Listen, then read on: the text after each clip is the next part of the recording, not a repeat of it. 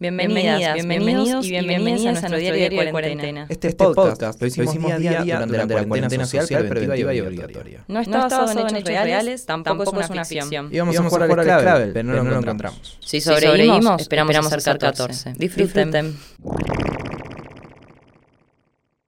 Cuarentena, día 7, jueves. Una pareja amiga me regaló un libro para mi cumpleaños a principios de marzo. La Uruguaya, de Pedro Mairal. El otro día lo empecé. Me parece un proyecto más viable que arrancar el rompecabezas.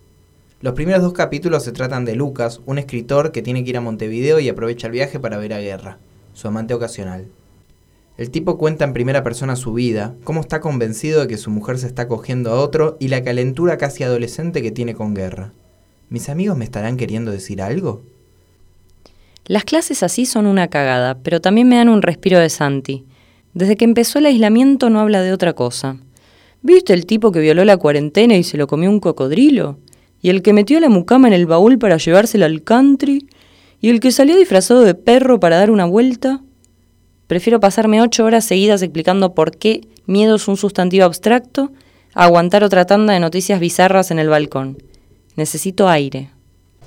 Nati se dejó de depilar. El canasto de la ropa sucia rebalsa y ya no sé si me banco otro paquete de porotos o garbanzos. Nos queda un vino intomable que trajo el rat hace más de un año. Hoy, una camioneta con megáfono llamada Psiquiatra Móvil se llevó al tipo que durmió en la calle. Entiendo que es un buen día para huir. Nati, ¿hacemos una lista y vamos al súper? Bueno, anota, vinos y tónica. Dale, agarro billetera, celular, llave y sube. Sube no, alcohol en gel. Bueno, y si después vamos a la farmacia, estoy pensando en afeitarme. Anda vos, yo prefiero ir a casa. Es raro estar cerca de otros. Me siento rodeada de gente enferma. Caminamos tres cuadras al chino y ya vimos a un rengo y a una embarazada manca. Santi se lleva bien con la china, yo no. Hace un año me robó un pelapapas y me agarró la cajera. Siento la cara caliente. ¿Ves eso?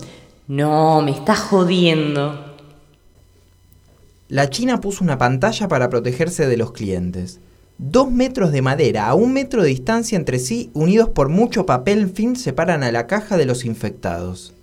Es un antiescupitajos infalible. Si el viejo de la esquina te garciaba mientras te daba el vuelto, no necesitas del coronavirus para ponerlo. Conseguimos todo menos la verdura. Hay una epidemia de hijos de yuta con poca mercadería y niveles Paul Singer de especulación financiera. Esquina Bulnes y Soler. Son las 5. Corre una brisita espectacular de verano tardío. La luz es tenue, las veredas están vacías. No me acordaba que esta calle era tan ancha. ¿Dónde andará la yuta? ¿Habremos soñado todo ese griterío con el megáfono? Llega un olorcito a churas desde alguna terraza y Santi aspira como si se lo pudiera tragar. Trata de descubrir quién es el héroe que se prendió un fuego. ¿Cómo extraña la carne? Desde que soy vegetariana su consumo de animales se volvió social está manejando la abstinencia y el aislamiento con una calma admirable. Si no derrapa, se hace budista. Le propongo ir a la carnicería por un bife de chorizo, aunque los dos sabemos que está cerrada. Le queda bien el gin. La petiza dice de ir a la carnicería que abre en dos horas. Trato hecho. Es uno de esos días de birrita en la vereda. Qué ganas de patear con una cerveza. Caminamos seis cuadras en dirección opuesta a casa filosofamos. Ella trae a Kant y el deber ser, yo lo relaciono con Rousseau y obviamente terminamos en Foucault.